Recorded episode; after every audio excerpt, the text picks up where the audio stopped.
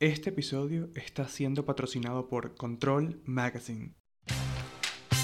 Hola chicos, soy Frederick Leonet y esto es Tal vez Conversemos, donde cada momento es una liberación. Cada semana hablo con personas que me inspiran completamente. Algunos son viejos o nuevos amigos. Así que acompáñenos. Es hora de conversar juntos. El episodio de hoy es un poco diferente. Estaremos hablando con dos activistas de la comunidad LGTBQ. Uno es un artista que utiliza sus conocimientos para ayudar a personas a ser más creativas y vivir de eso. La otra es una mujer trans que siempre está a la lucha por sus derechos y por los derechos de sus compañeras. Aparte, me acompaña la fotógrafa in-house de Control Magazine, la cual es una gran amiga. En este episodio hablaremos de los problemas que hay dentro de la comunidad trans y cómo la transfobia y la ignorancia hacen caer hasta el más fuerte. Hola chicos, ¿cómo están? Soy Frederick, bienvenidos a un nuevo episodio de Tal vez Conversemos y este episodio es completamente diferente a todo lo que hemos hecho anteriormente porque tenemos a tres invitados. Uno es Paula López, eh, la otra persona es... Entonces con ustedes también les presento a Andrea Correa, o mejor conocida como Coqueta, y también vamos a estar hablando con Pedro Mendoza. Los, estas dos personas que les mencioné son activistas de la comunidad LGTB y vamos a hablar sobre en qué se enfocan, en qué se enfoca su activismo y en ayudar a la comunidad, ¿sí? Pero bueno, primero Paula, ¿cómo estás? Hola, ¿cómo estás, Fede? Muy bien, muy bien. ¿Y tú? Bien, bien, bien. Chévere la invitación. Otra vez yo acá. Sí. bueno, Paula, si quieres, como siempre, eh, recuérdanos a los, a, los que escuchamos el podcast quién eres, quién eres nuevamente. Bueno, nada, yo soy Paula López, soy fotógrafa de la ciudad de Bogotá, tengo 28 años, eh, llevo más de 7 años más o menos trabajando en fotografía y video. En los últimos dos años me, me he interesado en el documental y digamos que al encontrarme contigo en la revista eh, tuve el espacio de, de empezar a, a, ser parte de esta comunidad de la cual soy parte y, y, a dar más, un, poco más de visibilidad, de, hacer algo un poco más interesante que solo pertenecer.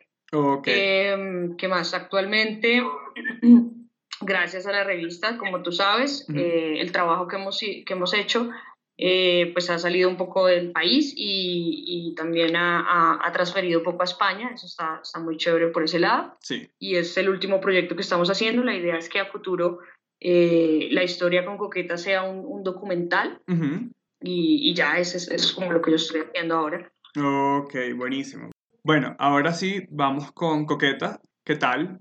Un placer Hola, ¿cómo vas? Muy bien, muy bien. Bueno, para que la gente entonces también te conozca a ti un poco más, cuéntanos quién es Coqueta. Eh, bueno, eh, mi nombre es Andrea Correa, eh, soy más conocida como Coqueta. soy una mujer transgénero, tengo 54 años, vivo actualmente en la ciudad de Bogotá, soy líder comunitaria, educadora comunitaria y llevo en este tema del activismo alrededor de 14 años de mi vida. Okay. En este momento eh, coordino eh, la Casa Cultural de las Locas, eh, un espacio digamos, libre de violencia, un espacio de aceptación, de diversidad, donde compartimos muchas cosas, saberes. Buenísimo, buenísimo. Eh, bueno, chicos, yo estoy conociendo Coqueta por primera vez gracias a Paula, que fue la que me habló de ella porque ya se conocieron, ¿fue el año pasado? ¿Sí? Sí, sí si quieres cuéntale o si quieres yo le, le cuento muy rápido. Eh, yo llego a Coqueta a partir del libro Ser Marica en medio del conflicto, el día de la presentación. Nos contactamos para empezar un poco a hablar sobre este tema, porque el libro pues habla sobre el desconocimiento de la, eh, de la memoria histórica de lo que ha sucedido con las chicas trans en este conflicto que tenemos en el país, cómo hemos sido revulnerabilizados más que, más que los demás, un poco. Exacto. digamos que eso por un lado, y pues nada, llego a Coqueta por ahí, y pues nada, ya ella, que les cuento. Ok. Ah, bueno, Pedro, ¿estás ahí? Sí, acá estoy. Ok, bueno, eh, vamos a, a, presentar también a Pedro. Eh, bueno, yo soy Pedro Mendoza, soy audiovisual y artista de espacio público. Ok. Eh, proyectos tanto de ficción como de documental, que fue como el primer personas trans y digamos a movimientos activistas que pasó por series. Soy vecino de Coqueta, entonces estoy acá en su casa. Ah, ok, ok, ok. Buenísimo. Eh, entonces, pues venía diciendo que hace unos años empecé el trabajo audiovisual con, con población trans y LGBT y, los activismos, conociéndolos a través de una serie que se llamó Selección Natural, una serie de ficción que, pues que en su momento tuvo como un reconocimiento y una agenda internacional también muy interesante. Y he hecho proyectos interactivos, sobre todo de trabajo con luz artificial, de trabajo con sonido, en espacio público, en parques, en calles, en momento haciendo este trabajo en zonas Parque Santa Fe, como intentando llevar experiencias culturales a, a, lugares no convencionales. Ok, ok. Bueno, sí, justamente Pablo me ha pasado tu trabajo y me parece algo súper genial lo que estás haciendo porque estás integrando mucho a la comunidad y eso habla Em, ¿cómo ponerlo? Em, que no está tan discriminada por la sociedad en general, sino que también trabajas con personas eh, que están en estado de vulnerabilidad o que viven en la calle y tratas de darle como herramientas para que puedan sobrevivir de sus manos. Sí, pues ha sido un trabajo muy chévere, eh, muy desde el arte, de trabajar con personas pues más vulnerables que no tienen acceso a las experiencias artísticas tan fácilmente. Ajá y trabajar con ellos para poco demostrar en ese tiempo que, que, el trabajo artístico, que el trabajo creativo eh, tiene mucho que hablarnos de nuestras propias capacidades y es una cosa que todos podemos hacer, que todos tenemos dentro, ¿no? Y con la COQUE también hicimos un taller de diseño acá en la Casa de las Locas, entonces ha, ha estado chévere por ese lado. Ok, buenísimo. Bueno, vamos a hablar entonces de, de algo completamente eh, fuerte que está pasando en, en Bogotá y es que eh, hace unos días eh, llegó como un, bueno, mejor dicho, se bastante grande con el problema que hubo después de la muerte de esta chica trans llamada Alejandra. Eh, queremos hablar de eso, sí, queremos hablar de eso porque, ¿qué pasa? Esto no es algo nuevo, esto no es algo que pasó ayer. Este tipo de problemas se han presentado no solamente en Bogotá, sino en todo el mundo, del desaparecimiento o la muerte de personas trans donde los responsables o la gente no quiere tomar eh, la valentía de decir de que por culpa de ellos ocasionaron la muerte de estas personas, que no tienen ninguna culpa de la ineptitud de las otras personas y también de la ignorancia de las otras personas. Eh, tú, Coqueta, ¿qué nos puedes contar con respecto a este tema, ya que estás tan involucrada con, con esta comunidad? Eh, bueno, mira, es que el tema de salud en Colombia sí, en el mundo entero no ha sido diferente nunca, ¿no? Más allá es que el sistema de salud tiene una dinámica con las mujeres. Nosotras lo hemos dado todo, ¿no? O sea, nuestra vida ha sido eh, eh, eh, una parte de ser como ratones de laboratorio para todo esto, pero nunca vivido como, como lo dicta nuestra digna carta magna. Cada uno de los seres nacidos en Colombia tenemos derechos los mismos.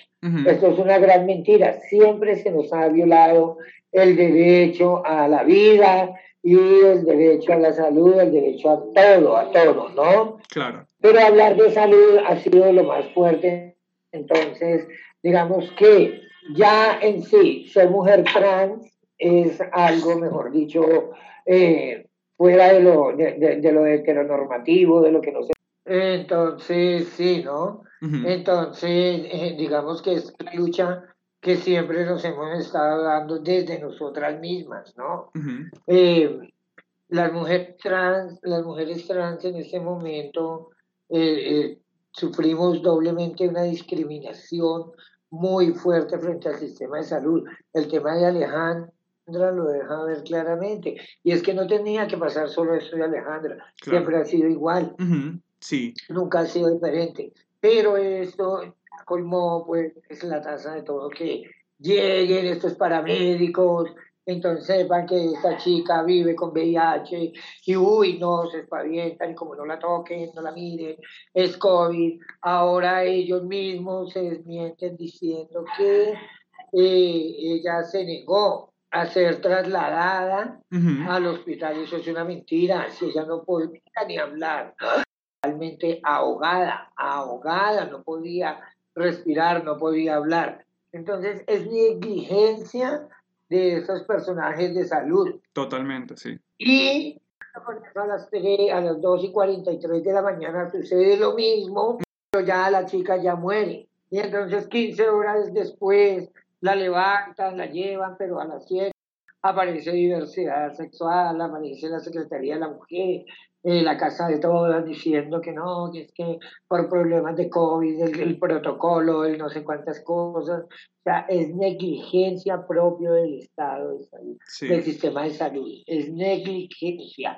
Alejandra la dejaron morir. Totalmente. Entonces, y salen pidiendo una, y salen pidiendo una disculpa, diciendo que no, que es que fue un error, que sí, y que se van a tomar las medidas pertinentes ni nada. No, ¿qué medidas van a tomar después de que ella ya está muerta? Exacto.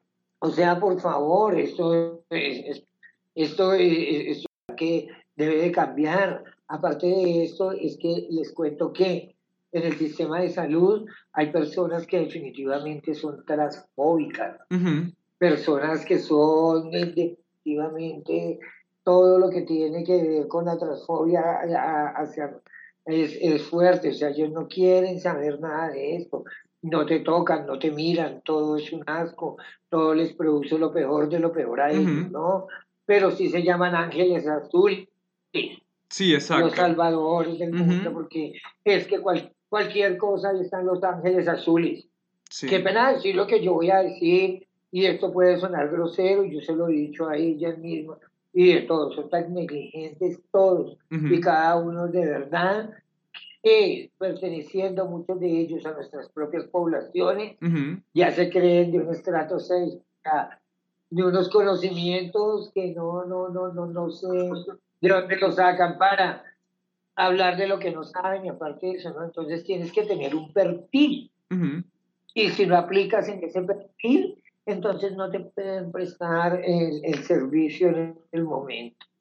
Pero eso es lo que yo me pregunto. O sea, ¿qué cosas tan absurdas? Es completamente absurdo, exacto. Porque yo me pregunto. Discúlpame, yo, quería, yo quería opinar ahí una parte. Sí, tranquila, habla. Eh, quería hablar sobre eso, que, que es muy triste que yo en lo personal voté por Claudia López y es muy triste que yo realmente no me siento representada como comunidad ahí. O sea, cómo, cómo o sea, me parece aún más grave que en un gobierno eh, abiertamente gay eh, pasen, o sea, si es grave en un gobierno eh, heterosexual, es aún más grave en un gobierno que, que es abiertamente gay, porque está desconociendo su, su, propia comunidad, o sea, está, nos reconozcan. Entonces también me parece un poco eso, digamos que era como lo que, lo que quería decir. discúlpame, Paula, eh, disculpe que los interrumpa, lo que pasa es que si vea a Navarro, eso mismo se lo gritamos a la alcaldesa, hemos hecho tres para que nos escuche, nosotras votamos por ella, nosotras pusimos toda la confianza en ella porque creímos de verdad que esto iba a ser un cambio, que iba a ser un cambio de verdad, que no era todo lo que decía, porque es que aquí el cambio va a ser real, estamos con ella, estamos, estamos llevadas de hijo de puta, estamos en el olvido, estamos totalmente abandonadas, donde de verdad nosotras no es que vivamos de una limosna, nosotras exigimos nuestros derechos y por ello salimos a marchar y por ello gritamos y por ello me asigna Navarro integración social Ay, sí, es que pobrecitas hacemos. En cuatro meses de gobierno no podemos responder una problemática que lleva tantos años. Es que yo no le estoy diciendo que me solucione el problema ya, no. Ahí sí, como el cuento, a ver, el pañito de agua tibia que puede necesidad. Exacto. Eso no llega, no llega, hacia nosotras no. Entonces no aplicamos como madres de familia, como trabajadoras sexuales, como enfermas de VIH. O sea, una no aplica como nada. Y esto lo hablo no solo por mí, lo hablo por muchas, por cantidad de nosotras. Algunas entonces eran porque las ayudas llegan al barrio Santa Fe, porque es que la necesidad, porque es que todo está en el barrio Santa Fe, no existimos. ¿Cuántas localidades tiene? Todas, en todas hay lo mismo, necesidad, pobreza extrema, hay eh, personas que viven con VIH, hay desplazamiento, hay, bueno, de todo lo que usted vea, de lo que se vive en Santa Fe lo vivimos en todo consumo de sustancias psicoactivas, eh, hay prostitución y todo es transversal en lo mismo. Y existe en todo en Bogotá. Dicen mucho más allá de eso que dicen, no, y es que están dando las ayudas porque es que están llegando, porque no, mandan unos gestores a los territorios donde se vuelve algo de privilegio, ¿no? Entonces, ahí está mi amiga en la Torre Verde, el conjunto tal, y como ella se me invita a las 11 y con ella rumbeo, allá llega el mercado. Pero la que vive en el rancho, en Lata, la que está allá abajo, la que no tiene agua, la que no tiene internet, la que a esa no le llega nada. No es que, ay, ese marica, pues total, y está acostumbrado a vivir así.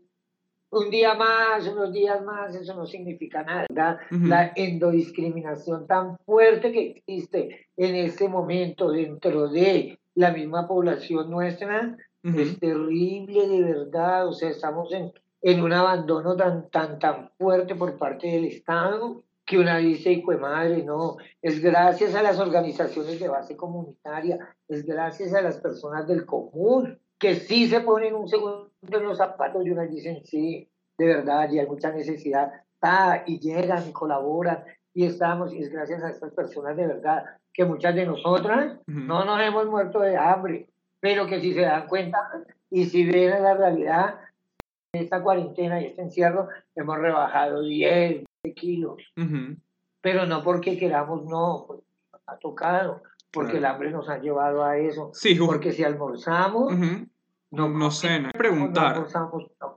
de eso también quería preguntar, porque si ya eh, antes de la pandemia era bastante complicada en cuanto a la salud, en cuanto a la, a la vivienda, en cuanto a la comida. Ahorita con la pandemia, ¿cómo ha afectado aún más su, su trabajo o su día a día? Pues es mucho más fuerte, ¿no?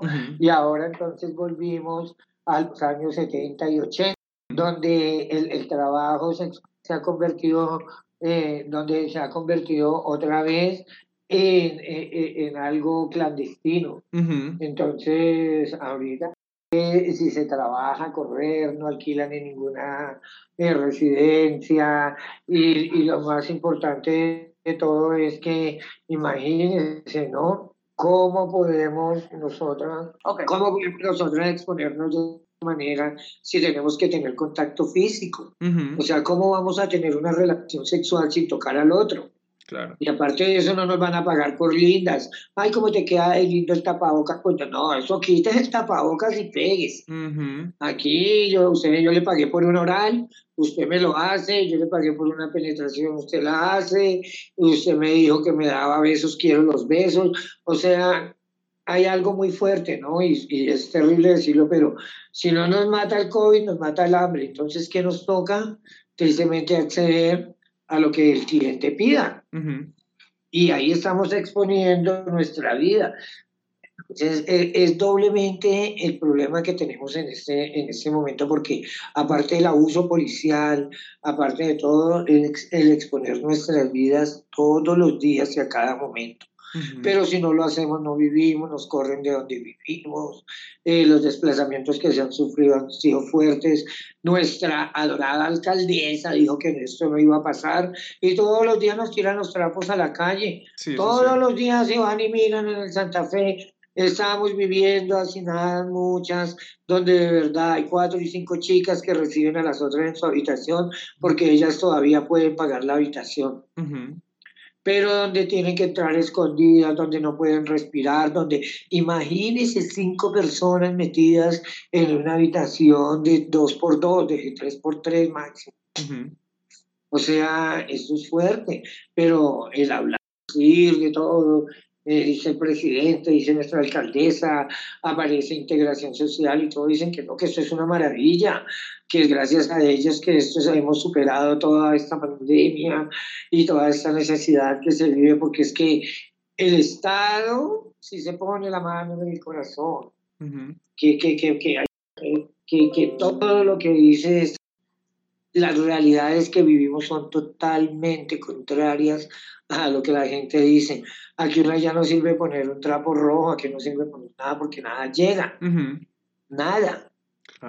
Es que es tanto así que hasta, hasta los mismos clientes ya les da miedo porque dicen, no, pero es que, o sea, ustedes son las que están propagando el, y como así, oiga, o sea, antes propagábamos el VIH, antes, y ahora también somos los culpables del coronavirus. Eso es, o sea, el COVID-19 también es, es por nosotras. Decir eso es completamente absurdo. El estigma es doble. Claro, el estigma es completamente doble. Y una de, las, una de las cosas que mencionaste al principio con lo del caso de Alejandra, de que los policías y la gente esta, de los médicos no querían tocarla, era como por tener SIDA, eso me parece una mentalidad tan retrógrada de, e ignorante de cuando empezamos a saber del, del, del virus. O sea, te, te, lo puedo entender, te lo puedo entender y muy poco en los años 70, en los años 80 y hasta en los 90, pero ahorita en un 2020 que tú ves a una persona con, que, que, vive con VIH este, y, le, y tengas asco o miedo de tocarla porque te vas a contagiar me parece algo completamente absurdo. Porque, o sea, ¿dónde están también entonces? Pero, dime perdóname, yo te interrumpo ahí y yo creo que eso es culpa de la educación que todos Exacto. recibimos. A eso es lo que te voy a decir también. ¿Dónde está la educación sexual en el país? o sea, yo sé que el SIDA no se transmite por tocar a una persona. El VIH, VIH, Paula. VIH, pues mira, nomás, empecemos desde ahí. Empecemos el hecho de, de, cambiar la educación, de cómo, cómo, cómo tenemos una deseducación desde del tema. Nomás el hecho de que el, el, el no usar bien el término. Desde ahí viene eh, y igual que yo, hay infinidad de personas que no recibieron la educación suficiente en el colegio para entender eso. Y, y es, eso es parte también invisibilizar las cosas, porque cuando Pero mira, mira que, mira, bueno, sí, creo que eso simplemente hace más grave el tema, ¿no, Pedro?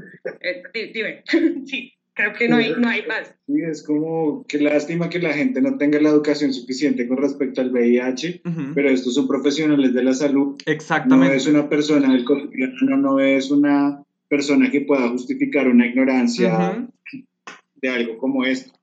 Es, no, pero discúlpeme, pero es que más allá, más allá de todo, eh, eh, eh, está de verdad el tema de la discriminación por ser mujer trans. Sí, que eso también, ¿no? que eso también no tiene sentido, porque, o sea, que, o sea, yo quiero saber en serio qué, le, qué pasa por la mente de estas personas que sufren de transfobia. O sea, ¿acaso qué, qué piensas? ¿De que la persona trans te va a atacar o te va a hacer algo que te vas a morir? O sea, yo quiero saber en serio qué es lo que pasa por la mente de esas personas cuando te presentas como persona trans o llegas a un lugar de trabajo como persona trans o llegas a un hospital pidiendo servicio como persona trans. O sea, ¿qué pasa en la mente de esas personas de que no te quieran atender o simplemente te, te repudian por ser persona trans? Te, te, voy a poner dos escenarios muy diferentes, ¿no? Entonces está la mujer transexual, viva, chusca, que está trabajando, donde tú también trabajas en preguntar si vives con VIH, si estás enferma, no, sino bueno, vamos a tener relaciones, tú, tú, tú, tú, tú, tiramos, la pasamos rico y todo, ¿no?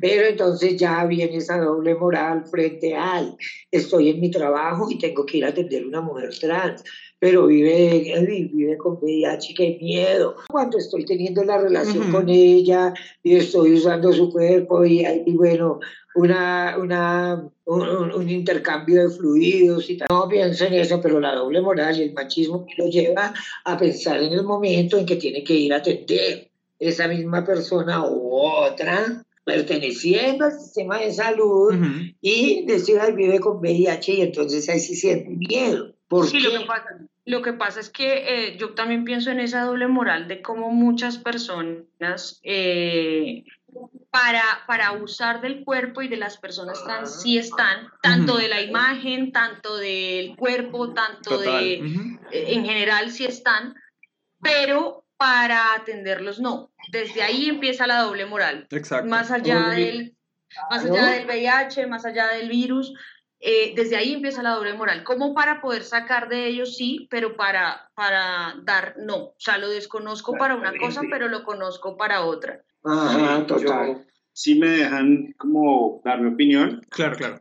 Con respecto a todo, yo voy a hablar no desde la experiencia trans ni de la exclusión del sistema de salud, porque pues mi experiencia personal, no fui amigo de, de Alejandra y no me siento eh, con la capacidad de decir yo también soy Alejandra o o luchemos por Alejandra cuando... Yo sí lo digo porque yo sí estuve en todo. Claro, claro, porque es tu amiga, porque la sientes en el corazón, porque te has enfrentado a las mismas violencias que ella, pero también hay una cosa con la representación de los de, de, estas personas en los medios que termina siendo muy tóxica, sí. ¿no? Como de repente hay una causa en la que todos nos encorazonamos y nos volvemos solidarios hacia las chicas trans porque pasó lo de Alejandra, de repente hay una revolución gigante en Estados Unidos porque muere George Floyd, pero lo que pasa es que estos casos han sido diarios. Exacto. Entonces tenemos que hacer el escándalo y tenemos que tener la cámara y tenemos que tener a los medios pero es que para que realmente el caso se conmueva.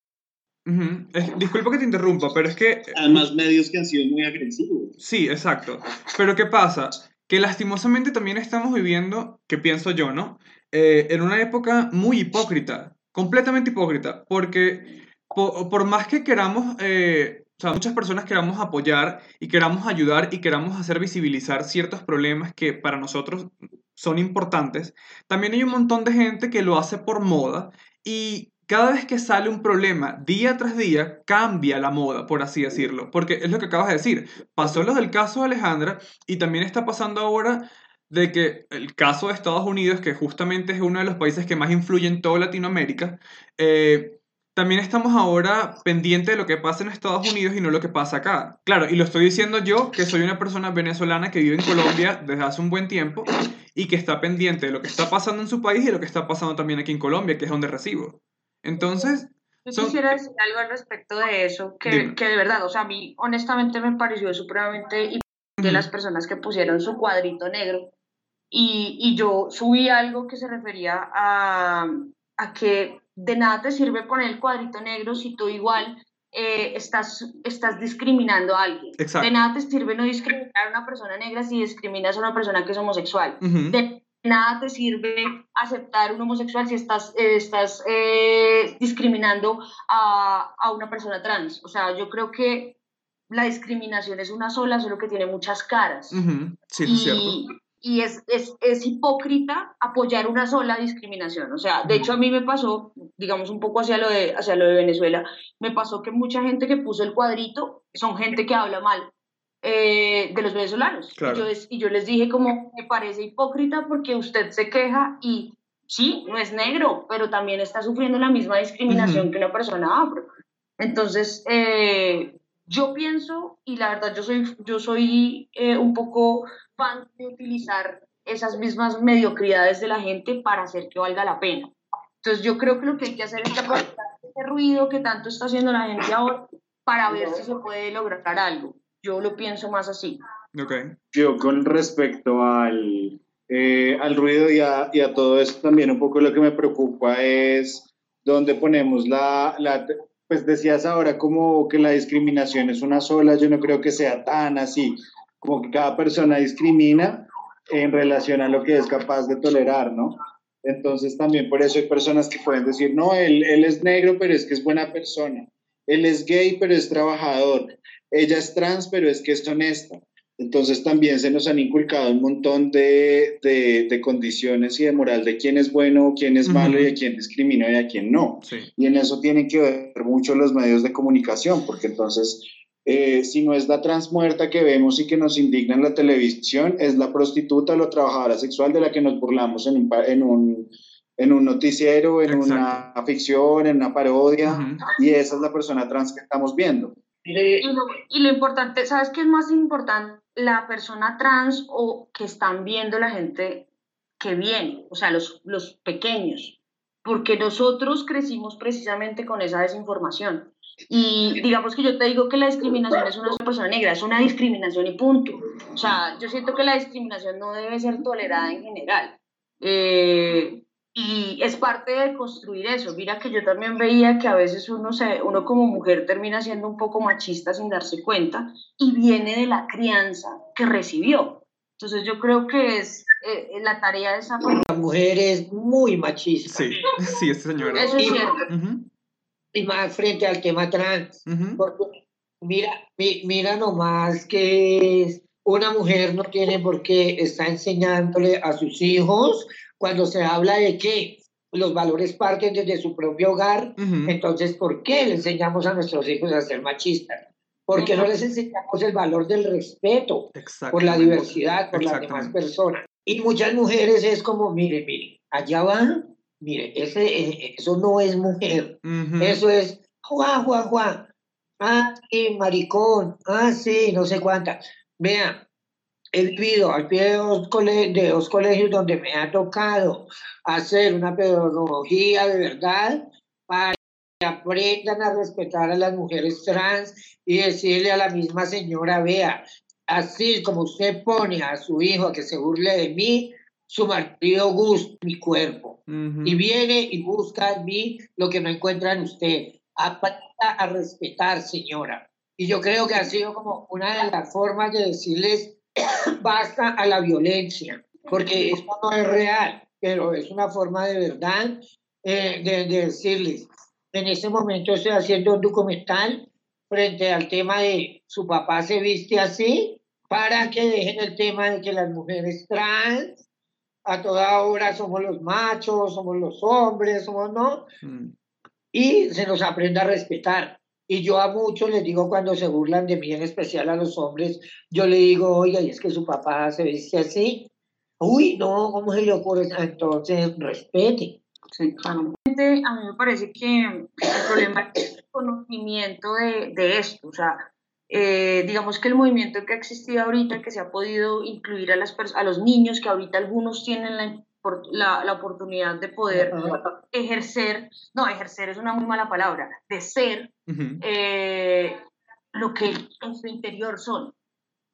Y, y, ahorita tienen la oportunidad muy pequeña, está empezando hasta ahora, pero, pero lo que dice Coqueta es cierto, no es desconocimiento desde los pequeños, porque si usted permite que su hijo se burle, ya está, ya está desconociendo a esta persona. Sí, es un chiste, pero el chico ya creció pensando eso. Y no solo pasa en los hombres, pasa muchísimo en las mujeres. O sea, lo que decía creo que es muy cierto, el, machismo colombiano mucho viene de la mujer.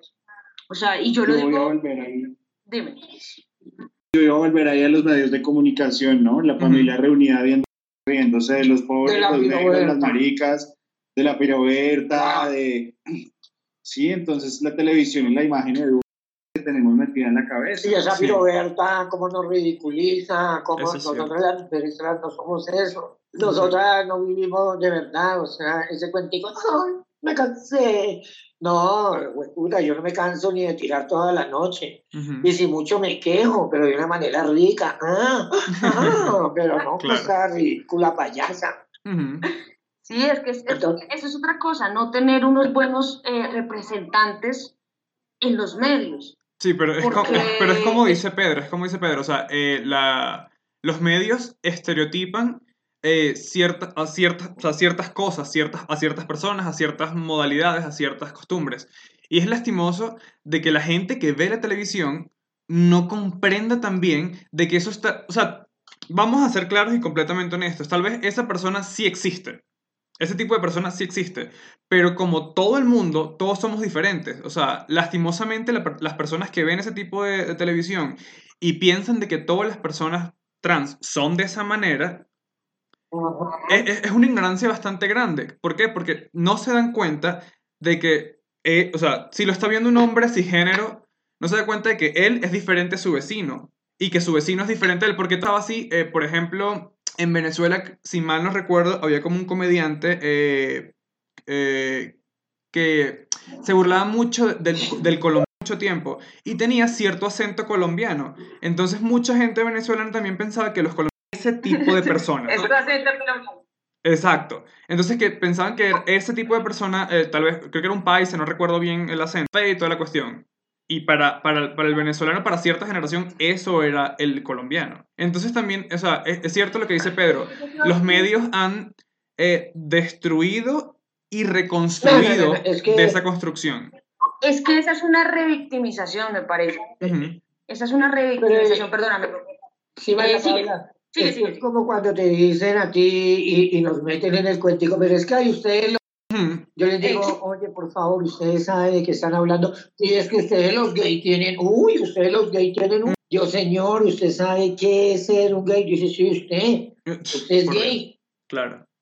Y yo quisiera en ese momento, vea, como, trágame tierra. O bofetearlo. si no conoce, no opine, no hable, no me diga nada. Y, no se refiere a mí de esa manera, ¿no? Porque es que tristemente las mujeres trans nos catalogan por nuestra voz, eh, por, por, por, miles de cosas, ¿no? Pero no ven lo que de verdad nosotras somos. O sea, hay señoras, hay hombres, hay todas que son ellas y ellas son.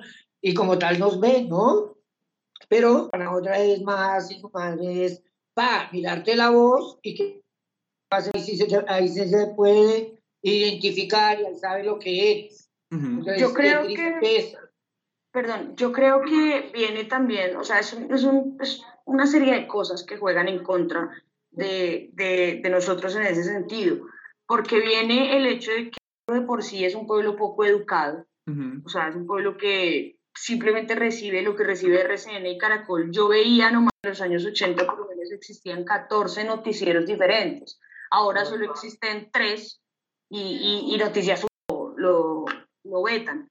Entonces, digamos que eso es un, un sesgar a la, a la, gente de la información de lo que está sucediendo, más la desinformación que reciben en los colegios, más la historia que ya de machismo. Es, norm, es completamente normal que tengan un desconocimiento. Digamos que habemos personas las que no nos cabe en la cabeza porque hemos recibido esa educación porque lo hemos buscado, porque la vida nos ha traído, porque hacemos parte de la comunidad, por mil, mil razones. Hay gente que, que tiene, pero el colombiano de a pie no tiene ese acceso. O sea, yo le digo, eh, mi, mi, tío boyacense de los años 50, él no tiene ese acceso. Y como no lo tuvo, no, no puede eh, tener esa conciencia. Digamos que ya devolvérselo a los antepasados, pues yo creo que es un poco difícil es hacer estos ejercicios pero hay que apuntarles que la gente nueva que está recibiendo información reciba la información adecuada. Tengamos adecuados representantes de la comunidad.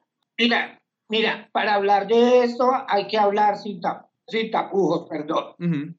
Y se parte desde, desde de verdad que tiene que haber y tiene que haber y enseñarse derechos sexuales y reproductivos en los colegios, con una, basados en una diversidad de verdad, donde de verdad se comprenda, donde no le metan a los niños ciertas cosas, cuál ideología de género, cuál es pecado hacerse la paja, ¿verdad? O sea, hablar abiertamente de muchos temas evitaría de verdad que muchas cosas fueran como en ese momento un problema tan, tan grande y más allá, ¿no?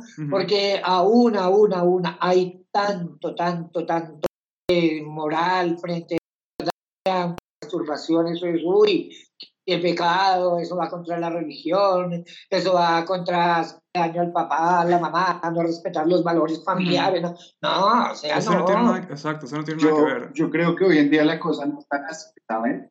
De que sea RCN y Caracol quienes nos eduquen en la casa y que es lo que vemos ahí y ya porque creo que precisamente ahora más que nunca es donde tenemos independencia en las pantallas y multiplicidad de pantallas, ¿no?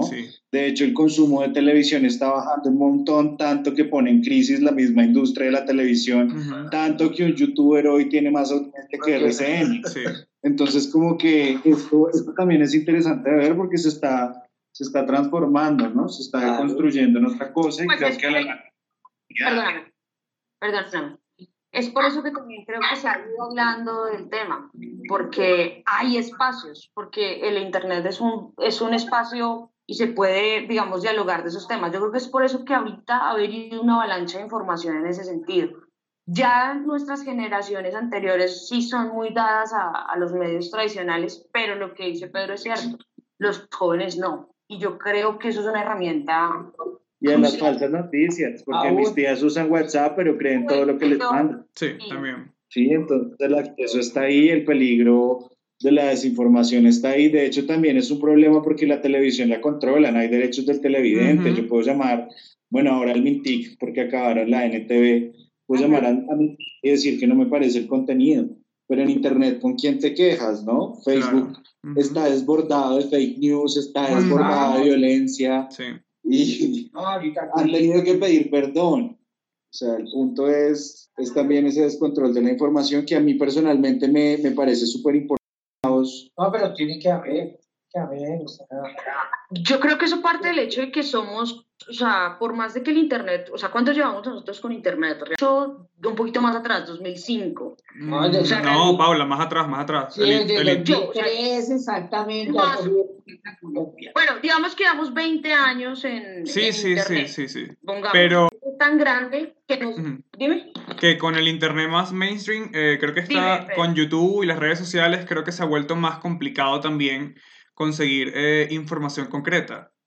Porque ahorita, como ya todo el mundo tiene digo, es que... acceso de escribir y hacer y deshacer lo que quieran, es más complicado conseguir las, las cuestiones correctas. Lo que pasa es que es un, un espectro muy grande, o sea, el Internet es un espectro gigante, sí, sí. hay muchísimo espacio para hacer. Uh -huh.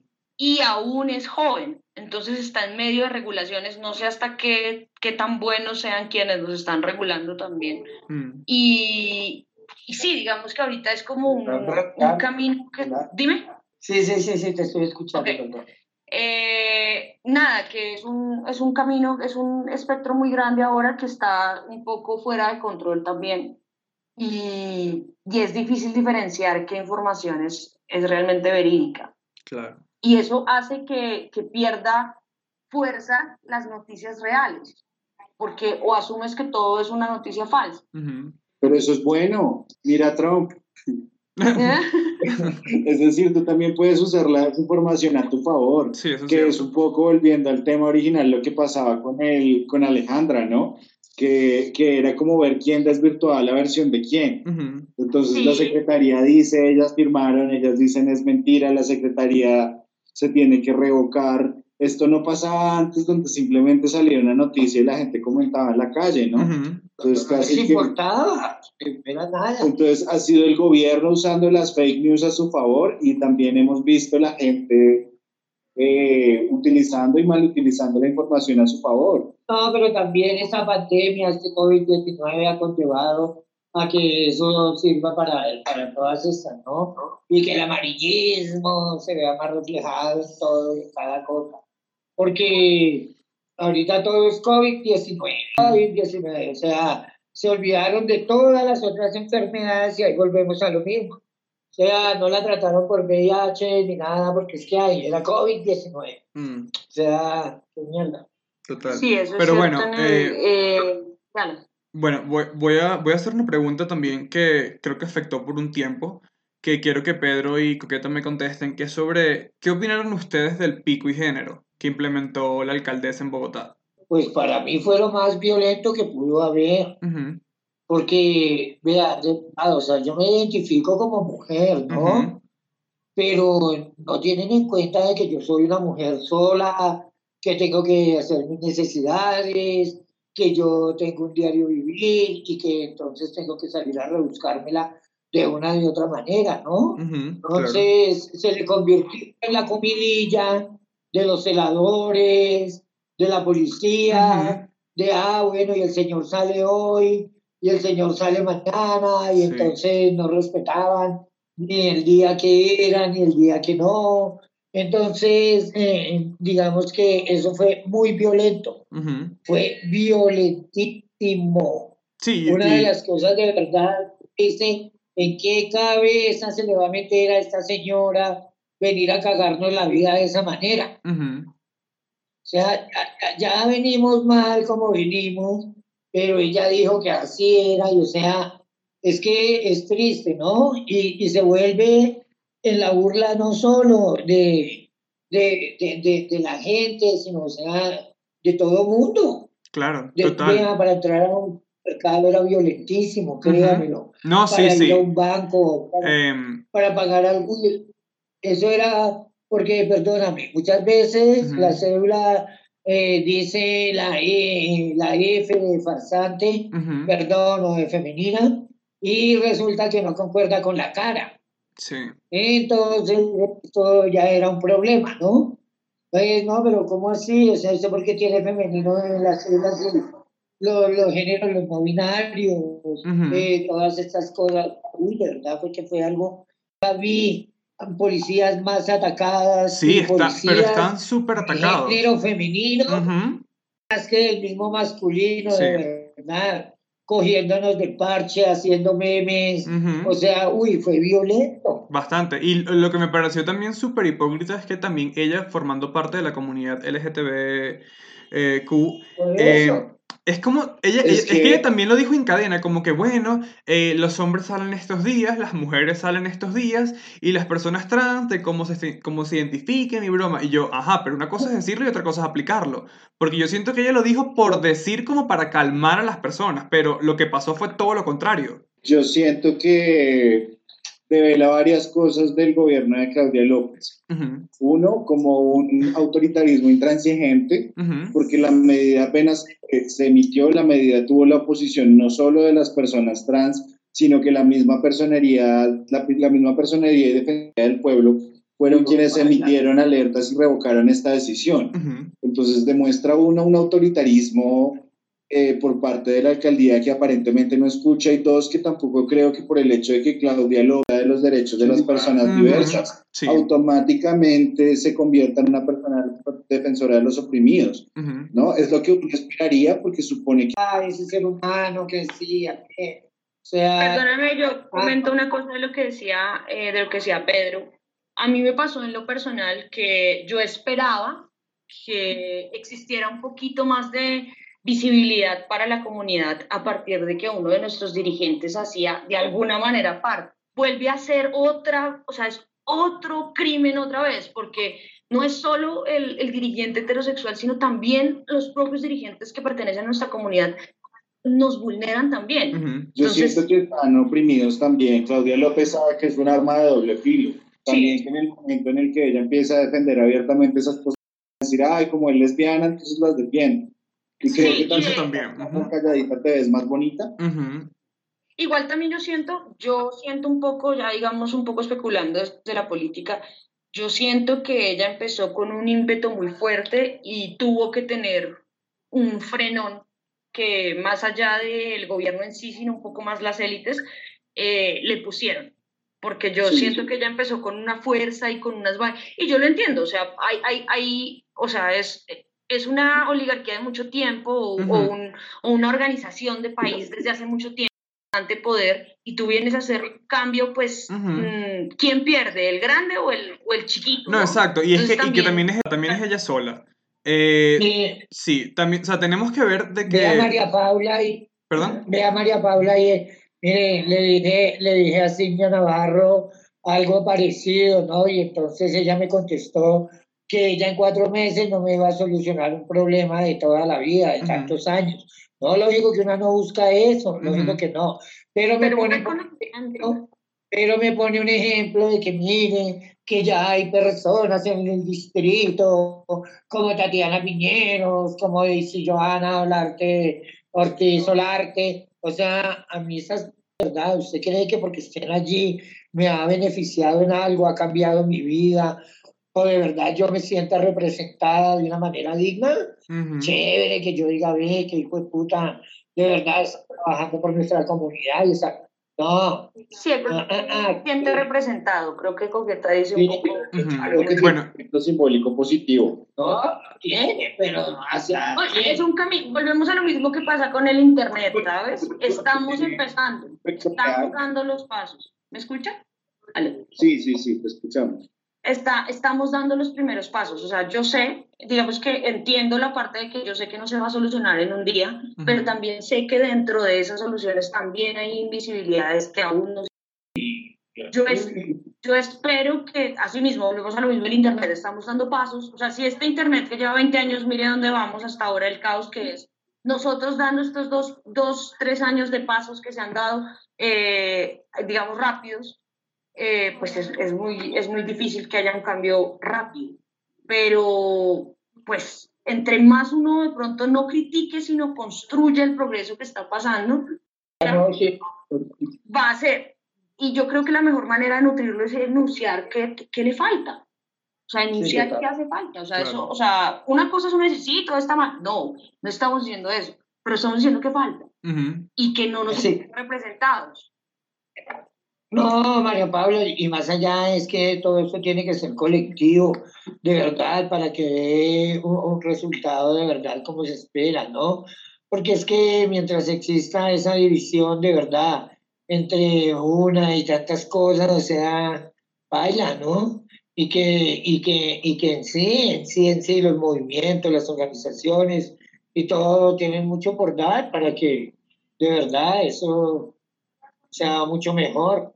Yo, yo, yo veo los cambios porque comparo la situación de hace 40 años a este momento y digo, no, lógico que han habido muchos pasos, claro, han habido avances, han habido todo, y no se puede quedar a vivir ya del pasado, ¿no?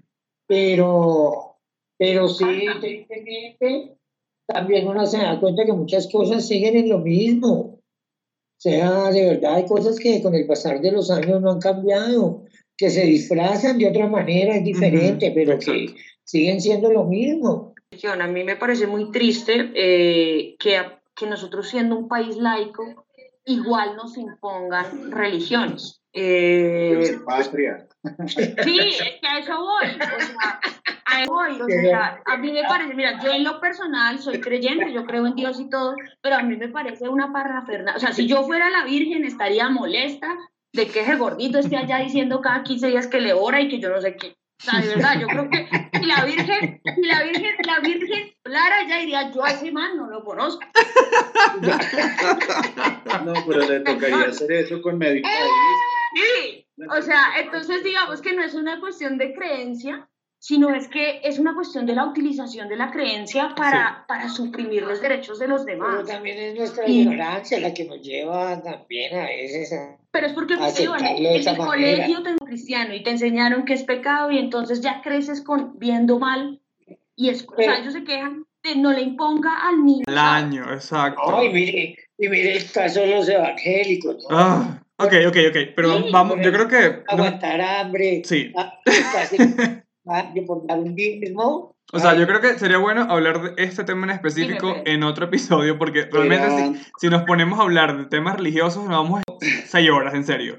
Yo porque de paso soy súper apasionado con el tema religioso porque yo soy agnóstico y, o sea, yo tengo mucho, mucha cosa en la boca para soltar sobre ese tema. Pero vamos a, a, retomar un poco. Eh, yo quiero hablar ahora con Pedro, ya que me interesa mucho lo que él, él está haciendo con la comunidad en cuanto a llevar el arte a la calle. Pedro, ¿qué nos puedes contar de eso? Eh, bueno, pues te puedo contar que ha sido como un proceso con el que me encuentro casi por, por casualidad. Ok. Eh, yo estudié en la Universidad Nacional y, y, y se me, cuando lo, lo, haces la primera vez te queda gustando, ¿no? Es como que perdí la virginidad en ese entonces. Ok. Y, desde entonces pues se me ha dado la, la, oportunidad de seguir trabajando en muchos escenarios y ir descubriendo un poco como en cuál me interesa, pues porque tiene un efecto muy diferente instalar en un concierto o en una fiesta electrónica que lo he hecho con gente que paga una boleta y quiere una experiencia que llevar una, una instalación que construyes con la gente a Ciudad Bolívar, a Parque Santa Fe, a gente que no ha tenido el acceso a, a estas experiencias. Entonces, pues creo que es como en mi trabajo lo que me ha motivado. Sí, sí bueno, eso era lo que quería decir. Ok, ok.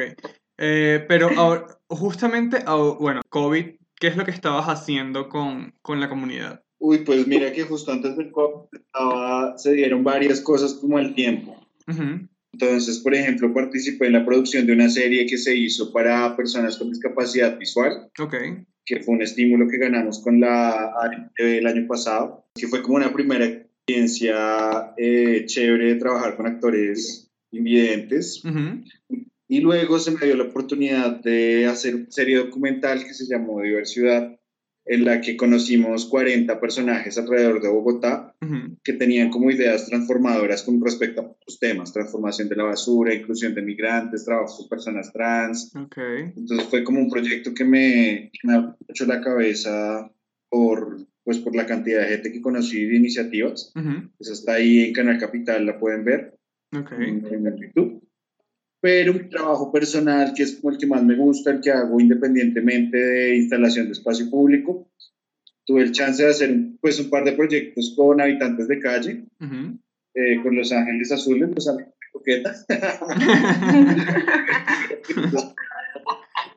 con integración social tuve como un par de becas de creación con ellos e hicimos unos talleres en los centros noche-día, que es donde ellos van a pasar o un proceso de rehabilitación o la noche para comer, bañarse y volver a salir. Ok. E instalamos en el Parque de los Hippies, instalamos con ellos en las, el Parque Santa Fe, también hicimos varias cosas con migrantes venezolanos y niños.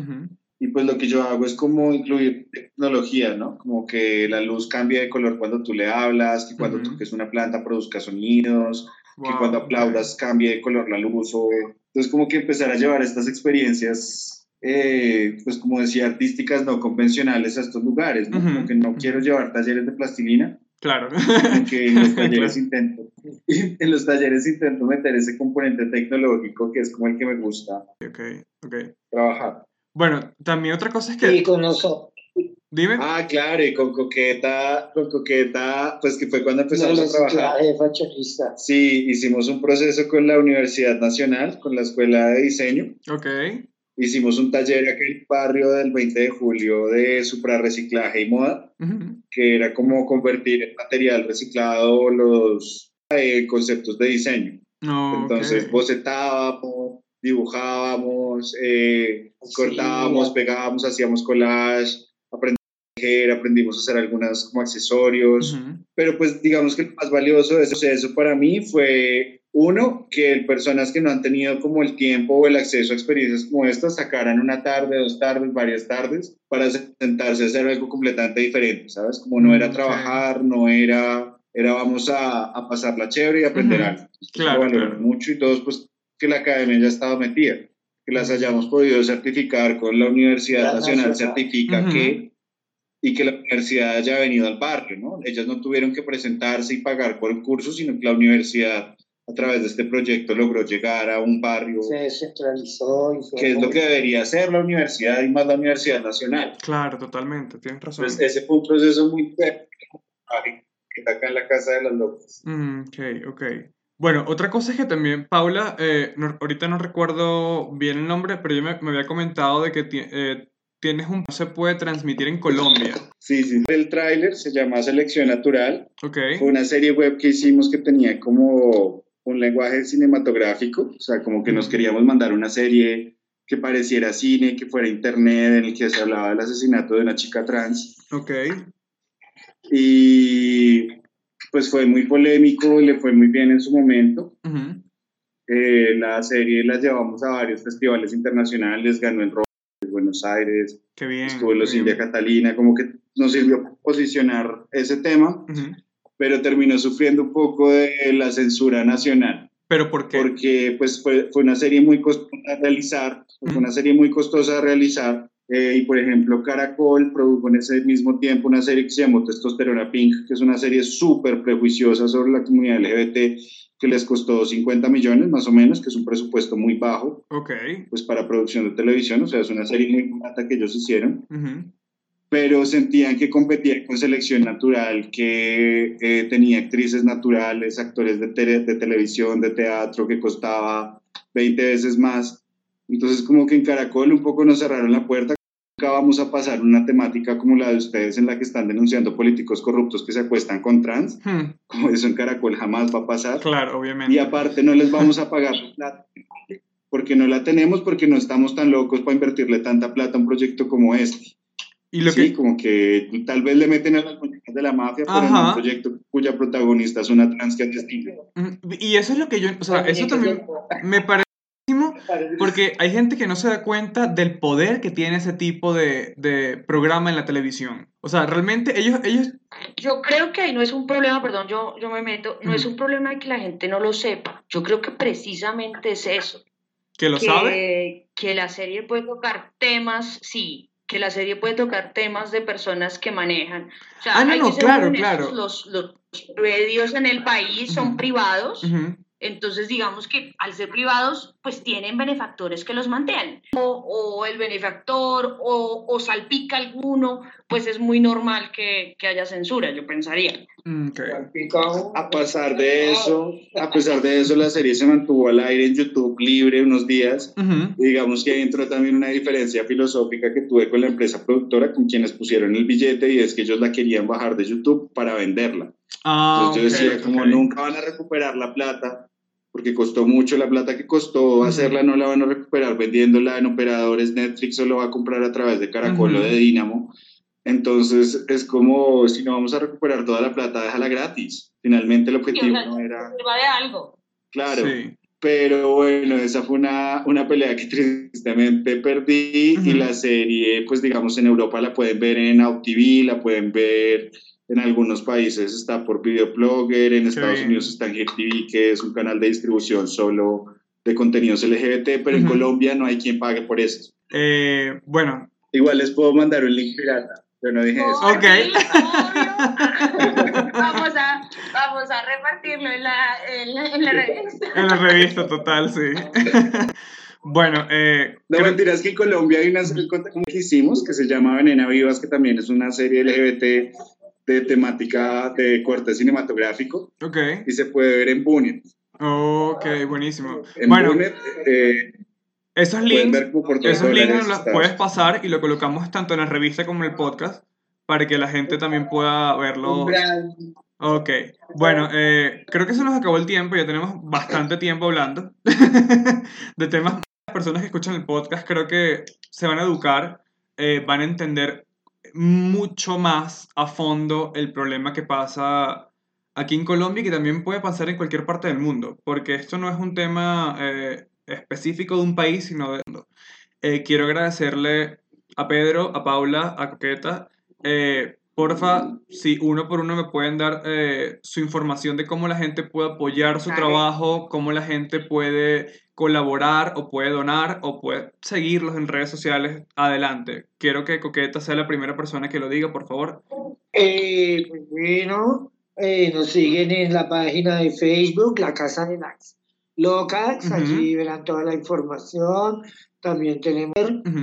Y pues esperamos que, de verdad, la gente se ponga la mano en el corazón, que el pueblo es el que sirve al pueblo, el pueblo ayuda al pueblo. Entonces, no nos olvidemos que todos por todos hacemos más, ¿no? Okay. Y siempre, siempre será muy bonito el ver que hay que contagiarse de solidaridad más que de cualquier otra cosa. Exacto. Eh, ¿Hay alguna, alguna manera de, de, poder donar, eh, tal vez, no sé, comida, suplementos? Ah, sí, claro. Sí, nos pueden llamar al número 314 6444 para entrega de lo que quieran, ropa, alimentos, lo que sea, recibimos porque para todo igual, para niños, adultos, jóvenes. Perfecto, Y si quieren donar en algo al, al perdón, a Negui o a la Biplata, al mismo número. Ok, perfecto. Eso, toda, toda la información la vamos a tener en la biografía de las imágenes que vamos a postear y también va a estar en la página del podcast. Eh, Pedro. Eh, sí, sí me la enviaste. Yo se la envié a Federic para que lo, lo pongamos en el, en el podcast. Bueno, María Paula, muchísimas gracias a ustedes. Gracias Visibilicen todas estas cosas, Seguro. que cada día algo más real, ¿no? Que no se quede siempre solo en el dicho, en el diálogo y hasta ahí llega todo, ¿no? Que esto vaya mucho más allá y de verdad estos cambios sean reales, reales, reales. Eh, Pedro. Eh, bueno. ¿Cómo, vamos a ver esa serie? Exacto. bueno, esto, por interno, no, no, no estoy autorizado para darlo públicamente. Pero, es una estrategia para que te sigan. Si lo siguen, eh, pueden tener el link. Sí, exacto. Los invito a que conozcan un poco más de mi trabajo, mi trabajo como artista plástico y productor en Lumen, eh, Lumendo. Eh, me pueden seguir como Lumendo en Instagram y en Behance, que es donde tengo como posteado mi trabajo. Y también los invito a que vean Venena Vivas, que es un cortometraje muy chévere que hicimos, muy bacano, que está disponible en Punet para que le echen un ojo. Ok. Ese, debería, ese, sí, ese que sí puedes pasar el link, eh, porfa, eh, pásaselo a Frederick para que lo, lo, pongamos un poco en la información por si alguien está interesado para, para...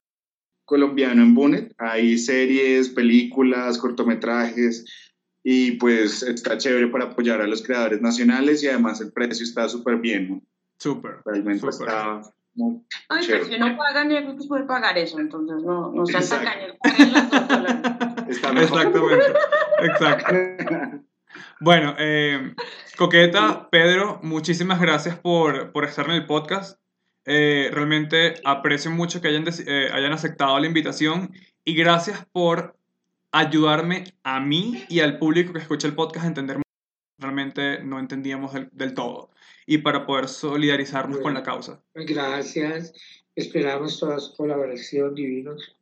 Bueno, vale, gracias. Muchas gracias, entonces los dejo a ustedes y continúo con Paula. Saludos, pásenla muy bien. Muchas gracias, Cuídense mucho. Por favor. Y bueno, Paula, ahora tú dinos cuáles son tus redes sociales, dónde te seguimos, en qué casa te podemos buscar. Eh, bueno, tú sabes que la casa donde más muestro yo mi trabajo es la casa Control Magazine, así que lo primero que, deben seguir es a la revista Control Magazine. Eh, en mis redes personales también encuentran un poco de, del trabajo para Control, eh, como Paula López Fotógrafa.